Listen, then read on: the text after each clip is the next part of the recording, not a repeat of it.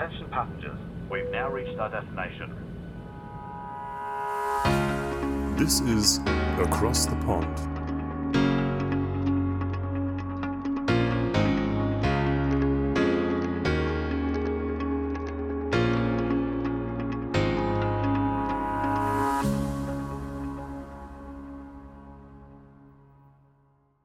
Hi, I'm Sophia, and you're listening to Across the Pond Porträts einer Partnerstadt, a podcast by the German American Institute Tübingen.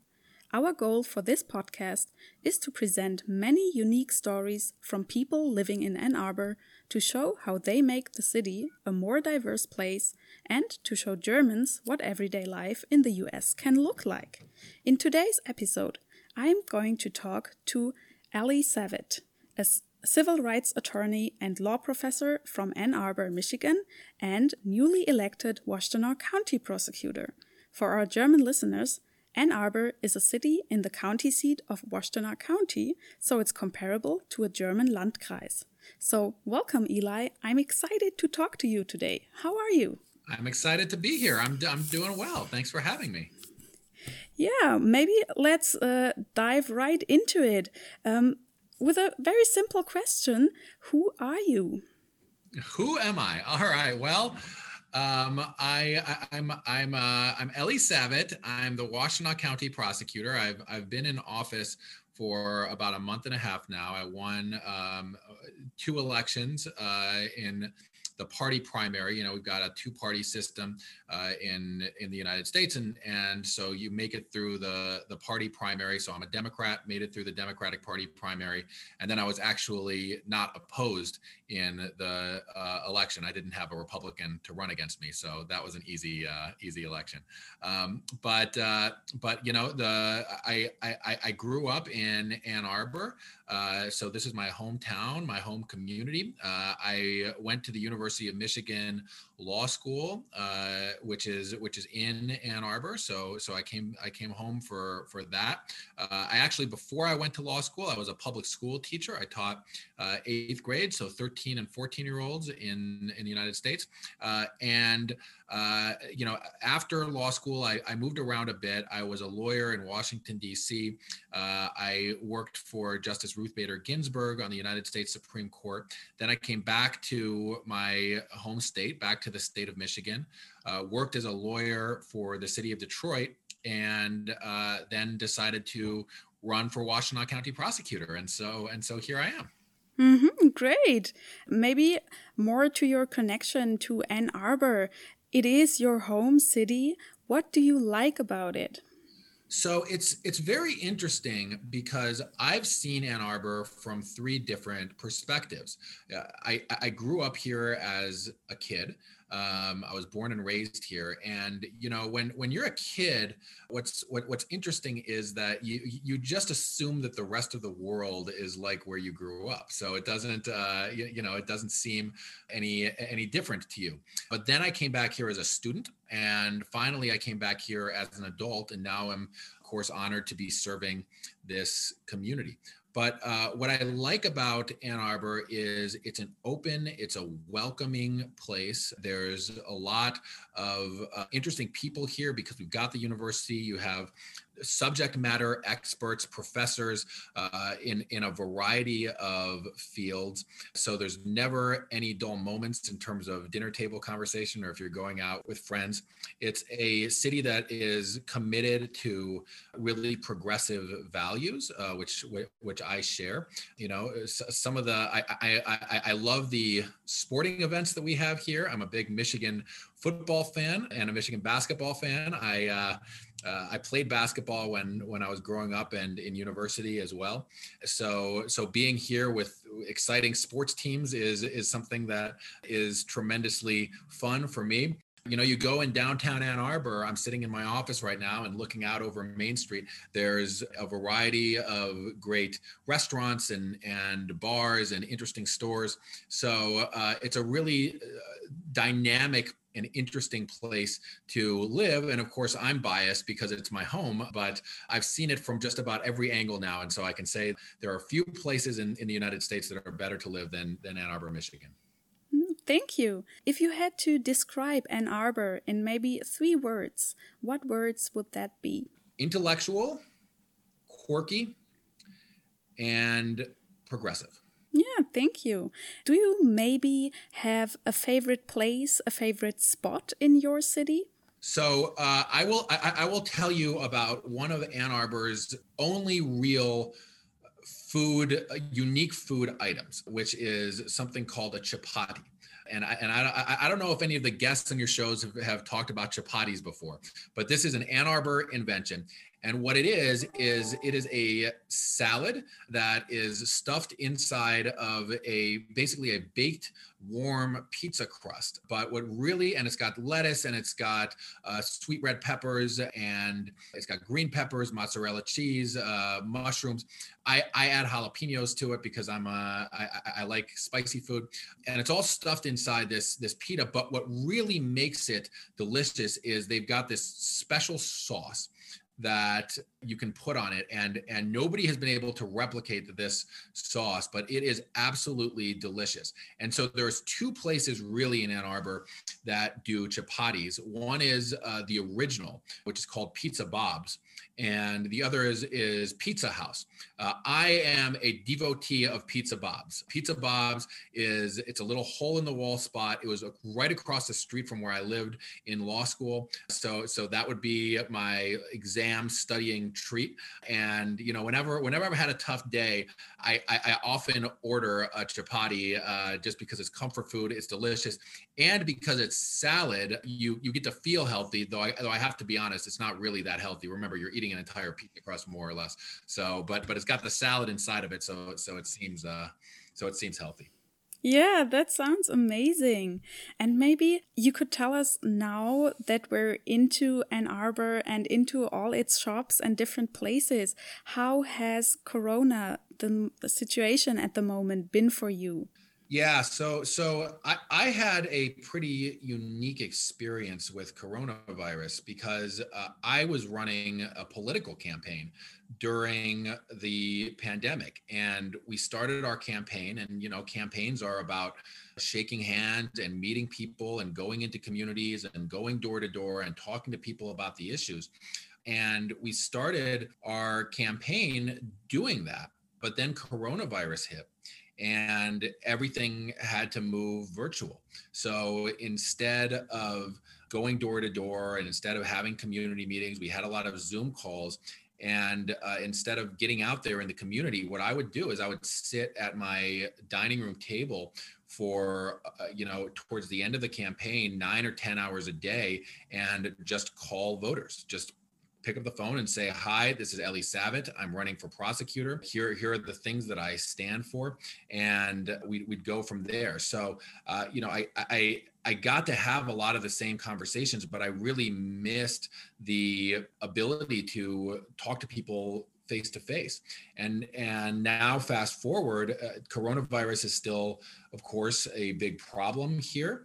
And i i took office uh, on january 1st and it's a very odd time to take office especially if you're coming in as i am from outside of the office because you know I, I, sit in my private office all the time but most of my assistant prosecutors and i oversee about a 50 person office, uh, for the most part, we're working remotely. So it's tough to build a sort of team atmosphere uh, when so many people are, are are on Zoom. So it's unfortunate. We're doing what we can. We we do Zoom meetings. We're you know talking to each other constantly. But I but I miss being with people. I miss hugging people and you know going going out with people. And I'm really looking forward to uh, when when this pandemic is over. Mm-hmm. I guess everybody is. Yeah. Yeah, concerning your job, could you tell us what are some of your tasks as county prosecutor? So, the county prosecutor is in charge of prosecuting any state level crime that occurs in Washtenaw County. So, if it's a violation of our state law, then eh, you know the police will investigate. They'll make a report to us, and we will decide whether to prosecute the case, what to charge somebody with, uh, whether we give them an opportunity to to get treatment and to get help, or whether we're going to seek to send them to jail or to prison.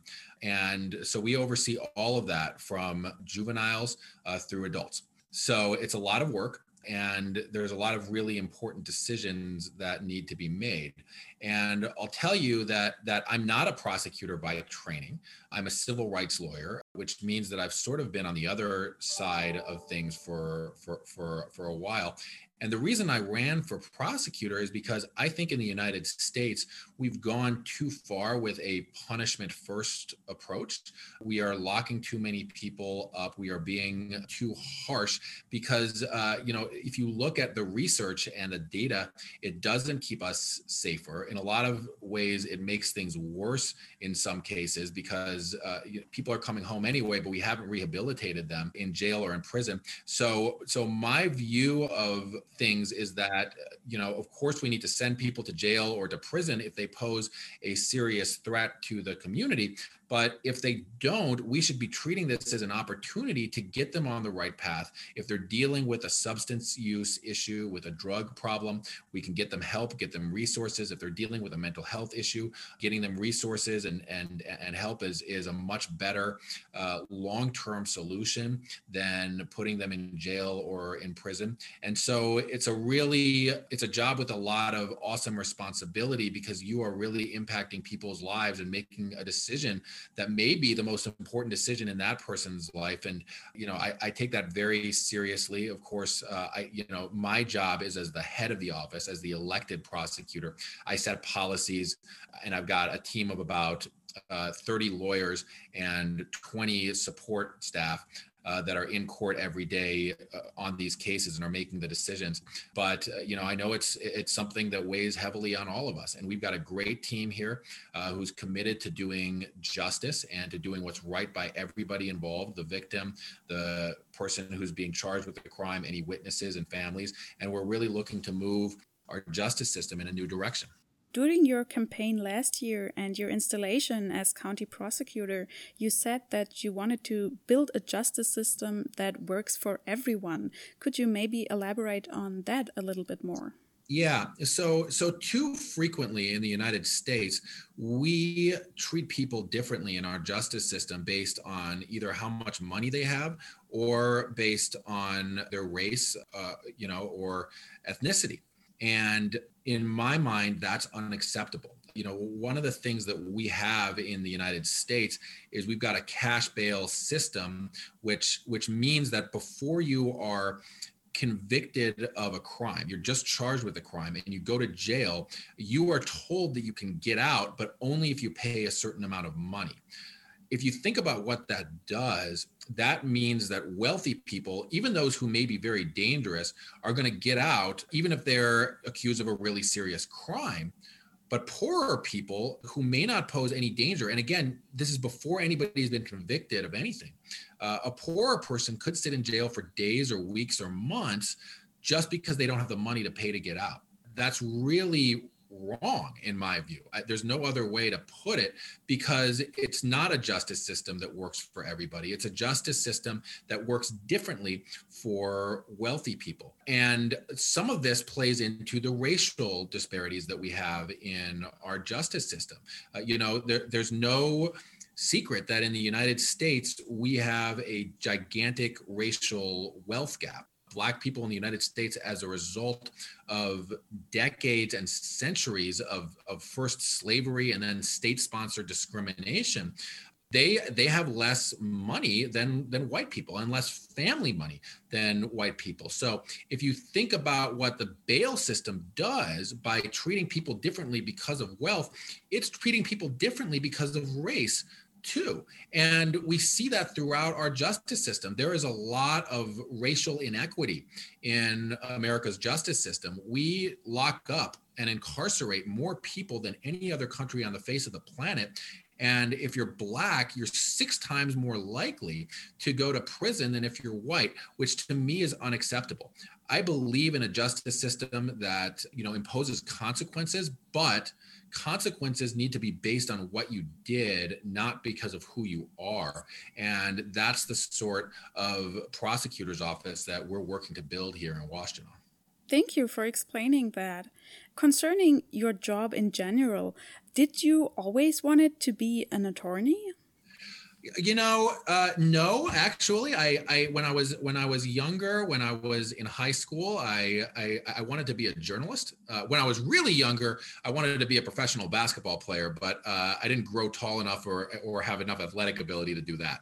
So then I, I, I really liked journalism, and I liked, uh, you know, I was in, in in high school. I was the editor of my high school newspaper, and I kept writing for my college newspaper. But but but then I decided that I wanted to go and and and be a teacher for a while, and and so I was a teacher. Uh, but you know, I kept coming back to the way my mind works.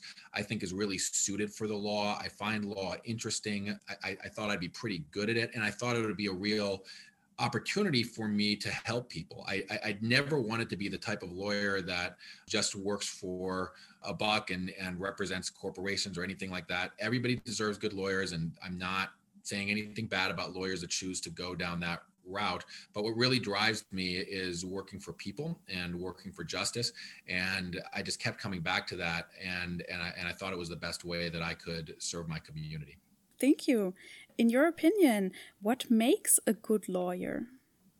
Well, a good lawyer has to be thorough and precise.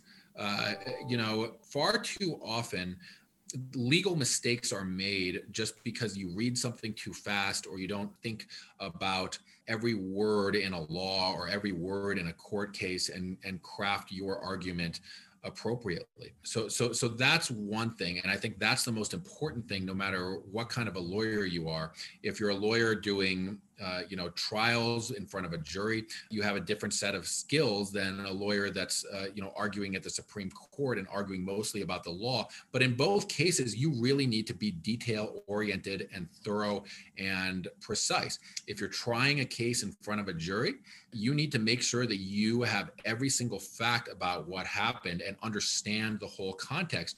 If you're arguing a case in front of the Supreme Court, you need to be sure that you've read every court decision that might come into play uh, and every law that could have bearing on your case. So, so that's what I think is the most important quality in a lawyer generally and uh, you know what i'll say is in terms of the work that, that, that i do and if you are a lawyer that that works for the government that works for the people i think uh, one thing that is tremendously important to bear in mind is that these are not just abstractions these decisions that you make impact people's lives in a real and profound way no matter what decision you make and it's always really crucial to bear that in mind lawyers must weigh their words carefully. You also said that. I mean, I already noticed that it's quite easy to talk to you, but um, there's this stereotype that you can't really have a casual conversation with lawyers. What do you think about that? Well, I disagree with that. Uh, you know, uh, lawyers are like any other profession. Uh, I, I will say that that lawyers are probably a little bit more cautious about not saying something off the cuff that could be later used against them just because you know that that's our profession. We're taught you you, you say something in court you, you say something in writing it's it, it's going to come back. So you better be really sure that you mean what you, you you say. But no lawyers are like any other profession. We're human beings so we we, we like to hang out and, and grab beers and and you know do, do do the other things that people like to do. So uh, you know hug a lawyer. We're, we're, we're not all bad. Mm. Thank you. What about your free time? What do you usually like to do when you're not working? Well, uh, these days there's not a lot of that because I'm, uh, you know, there's a lot to do in this job, and and of course uh, I'm just getting started in this role. But I, I I really enjoy. I still play basketball, or I will say I played basketball before the pandemic hit. Uh, basketball is not a particularly uh, safe sport to play during a pandemic. You're just inevitably breathing on each other uh, and you're in close proximity. So uh, I haven't played now in uh, almost a year a real basketball game, which which I will tell you is the toughest part of. So the minute that this thing is over, I am getting back on the basketball court, and I'm, I'm sure I'm out of shape. But you know, hopefully, hopefully I'm not too rusty because that's that, that's what I love doing more than anything, and it clears my mind more than uh, anything that I can do. I enjoy playing cards. I play I play poker, and, and we've got a good group of folks here in Ann Arbor that have a, a poker game, and we have been able to move that game online and over Zoom. So uh, so that's been fun and keeps the social connection going during the the, the, the pandemic. I I love following the news. Recently, I've been getting more into cooking. I really enjoy cooking Moroccan food in particular. Uh, so so I've been learning a little bit about that as uh, we've been in the pandemic and folks have been at home more. Um, so so so yeah. So everything is uh, everything is is is is okay. Except I really wish that I could get back on the basketball court mm-hmm. once this is over. Yeah. Yeah, having talked about Ann Arbor for a bit, what's your opinion or maybe your connection or your image of Germany? Have you been in Germany before? I have been in Germany. Uh, I traveled to uh, Berlin and to Munich, and I really loved Germany. I, I hope to come back sometime and uh, see more of the country. You know, when I was there, I was in university and and was uh, traveling across Europe but uh, in in in Germany, I, I felt people were extraordinarily friendly. Uh, you know, the I, I tried to learn a couple of uh, German phrases, but nobody in Germany would would let me do that because as soon as they they realized I was American, you all speak perfect English. Uh, so, uh, so so so so that made things easier. But I was a little bit disappointed that that I that I didn't get to try out my my my German. But but you know, it's. Uh, uh, it, it, was a wonderful place. I had a great time when I was in Germany. Obviously, there's a lot of uh, cultural history there that, that that I appreciated. I uh, will will admit that I probably overindulged a bit in uh, uh, liters of beer and doner kebab uh, when I was in Munich, but I think that that's what what every university student does when they're there. But I'm I'm really looking forward to when we can travel again, and and Germany is someplace that's definitely on my list to go back and do some more serious traveling to, you know, because it was a it was a quick stop, and I'm looking forward to to exploring Germany more. Yeah, interesting. Thanks for your honesty here. yeah. Have you ever heard of your sister city, Tübingen, before, or do you know anything about it? Uh, I, I have heard of it, but you know, uh, in the in the spirit of full disclosure, I've never been there and don't know a ton about it. Mm-hmm. Yeah, that's okay. That's fine. Maybe if you're listening to other episodes of this podcast, you're going to find out that Tübingen and Ann Arbor are not that different, actually. Um, I mean, we're also having a river that goes right through the city. We are quite green, and I heard that Ann Arbor is also quite a green city. Mm-hmm. And um, yeah, interesting people, interesting shops, and yeah, maybe you'll come someday. Who knows? I I would love that. I would love that. yeah, coming back maybe to Ann Arbor, how are the people there? The people, the, the, the people are wonderful, uh, and I'm not just saying that because they elected me. Uh, you, you know, folks folks in Ann Arbor are quite kind and it's and it's really you know it's a it's a medium sized city but there's a lot of neighborhoods which uh, really feel like smaller towns. You can you can walk around uh, there's a lot of a lot of families. One thing that i really enjoy about ann arbor is the age diversity here. In a lot of parts in the united states you know you know they're they're either just all younger people. I, you know, I lived in New York City and San Francisco, and, and when I was younger, and it was uh, uh, all folks around my age for the most part. Or you know, you have some suburbs that are mostly people that are now my age and are and are working and, and have families and and and kids uh, and then you have some places with retirees but ann arbor really has uh, all of that folks live here and raise families here. We've got a lot of young people, which keep the city energetic from our university, uh, and and they're they're here for four years or longer if they're going to grad school sometimes. And then a lot of people uh, live here their whole life and then retire here. So uh, you know you you always get a good mix of people. If you're out on Main Street on any evening in in the summer in in Ann Arbor, you'll see university students, you'll see families with children. You'll see older folks, uh, you know, enjoying a night out, and I really like that, and I like that interaction. The other thing that I that I mentioned before is is I, I just love how engaged and uh, sort of thoughtful folks are in Ann Arbor. It makes it very difficult, actually, though, as a politician, because uh, you know, in a lot of places, you can just uh, you know, you can go and you can and, and you can say, well, I support fighting uh, climate change, right? And uh, people, you know, clap and they'll nod because they generally agree with you.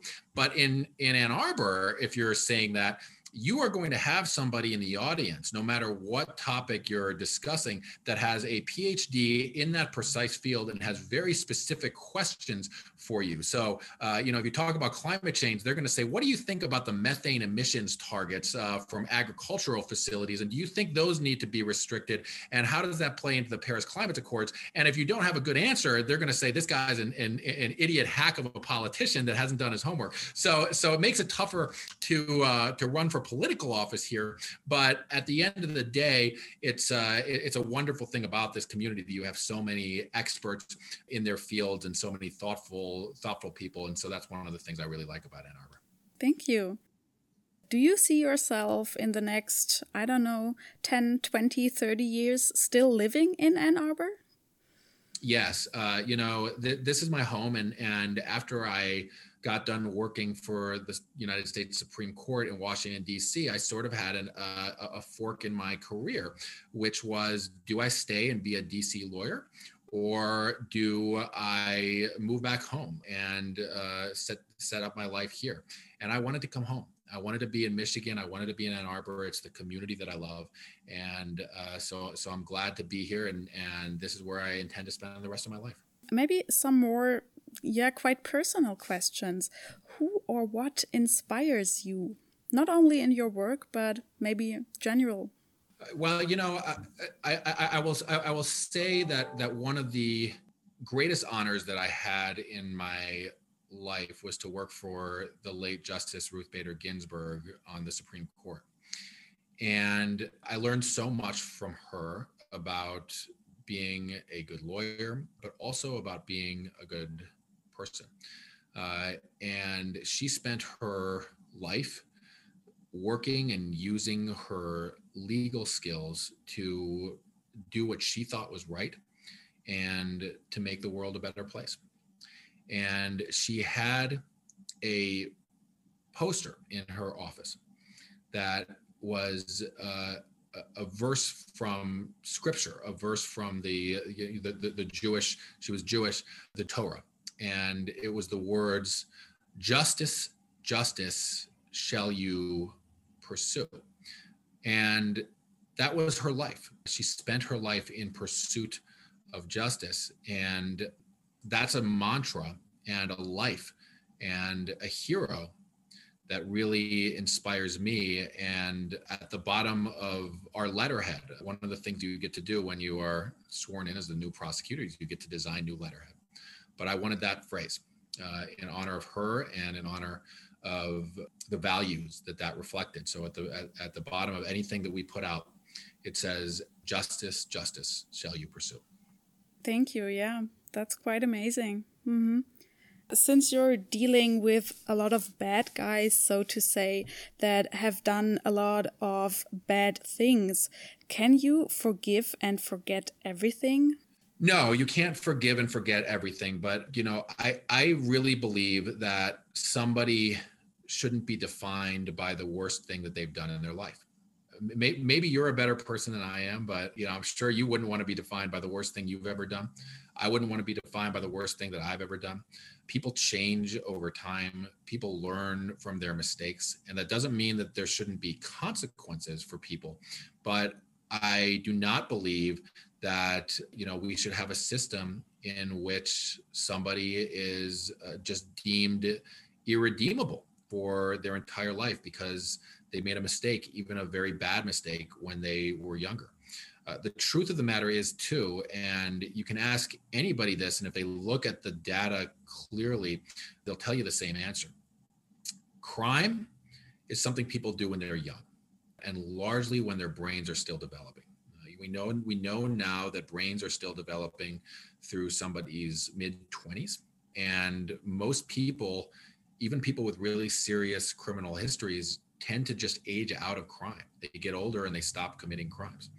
And that's because, you know, you are in a real sense a very different person when you are 19 and when you are 35 years old and certainly when you are 55 years old it's it's it's ultimately really I mean and and this is neurologically true uh, in terms of brain development. You're just different. So you know i believe in consequences. I believe in accountability for the acts that somebody does but i don't believe in lifetime punishment for the, for the vast vast majority of people that come through our system. It's not appropriate. And you know it, it, it is unfair in a real sense but also at the end of the day it doesn't make us any safer because when we condemn people for life it makes them ostracized from our community and that makes it more likely that they will commit further further crimes so so that's how i think about justice generally mm-hmm. and you said that more young people commit a crime or do bad things. Have you done anything related to bad things in your youth? I, I, I absolutely have. I, you know, uh, look, I did, I did what a lot of young people get in trouble for. I drank beer when I was uh, under the age of 21. I got in some fights in high school. You know, I, I, I may have smoked some marijuana before it was legal here. I, uh, the list the list goes on. But I got second chances. First of all, I didn't get caught a lot of times, which is which is one thing that we we really need to uh, think about when we're thinking about our justice system. You know, you talk about somebody that's caught with marijuana, and and I can I can tell you, this is a college town there are a ton of people here that regularly engage in substances substance use that they're not allowed to engage in but will never get caught and will be just fine They'll be just fine, but they'll never be unlucky enough to get in the criminal justice system. And so one thing is just not getting caught, and one thing is getting the benefit of the doubt and getting second chances. And for most people, that's a, that's really appropriate. You know, kids are going to do stupid stuff. I did stupid stuff. Uh, I was lucky that it never impacted my life in a meaningful way. And in part, that's because you know I know this is a podcast, but I'm a white guy, and and and white people in the United States often get that benefit of the doubt, whereas uh, black people and people of color do not. And so I, th- I think we need to give everybody the benefit that is afforded to the most privileged among us, because you know the, the truth of the matter is, if you talk about some of the laws we have, quote unquote crime is all around us, but we just don't really know about it or consider it as such because you know it's it's just not something that that that gets caught and it's something that is almost normalized. Mm-hmm. Yeah. Thank you. Maybe coming slowly to an end what are your wishes or dreams for the future well, my immediate dream for the future is that everybody in the United States gets vaccinated as quickly as possible. And then after that, I hope that we are able to move forward beyond this pandemic in a way that minimizes harm and disruption. I will tell you that one thing that I am tremendously concerned about, both personally and professionally, is the effects of trauma related to this pandemic on our entire society. You know, over the past year, and this was absolutely necessary, it was necessary to socially distance and you know to uh, shut things down to save lives. But humans weren't meant to live like that and young people in particular who are hardwired for social connection uh, definitely weren't used to live like that uh, weren't, weren't meant to live like that and uh, you know the thought that everybody out there can be a danger because of a invisible disease is something that I think in many ways alters how we think about other people in a way that can be really harmful. And so I'm worried about what comes after the pandemic, to be perfectly honest. I'm worried about mental health issues. I'm worried about the impacts of trauma. We've seen already a rise in domestic violence and in, in, you know, in some places there's there's been a rash of teen suicides. And in the United States, there's been a surge in gun violence, which is not gun violence that's based in like gang activity or anything like that. It's just people having guns that, uh, you know, sideswipe each other in their cars on the highway and they shoot at each other because they don't know how to deal with each other anymore. So I'm hopeful that we take that second pandemic, a pandemic of mental health, seriously.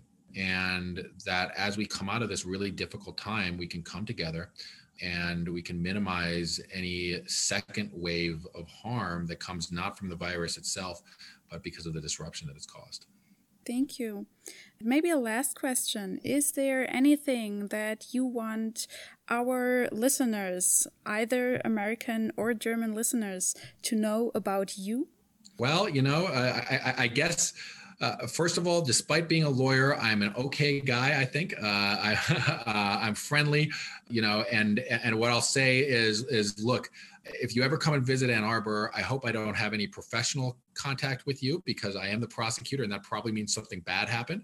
But, you know, I hope that as we open up, folks will visit and I hope to see uh, some more folks from our sister city uh, visiting, visiting Ann Arbor. And um, so come on over and uh, hopefully we'll run into each other.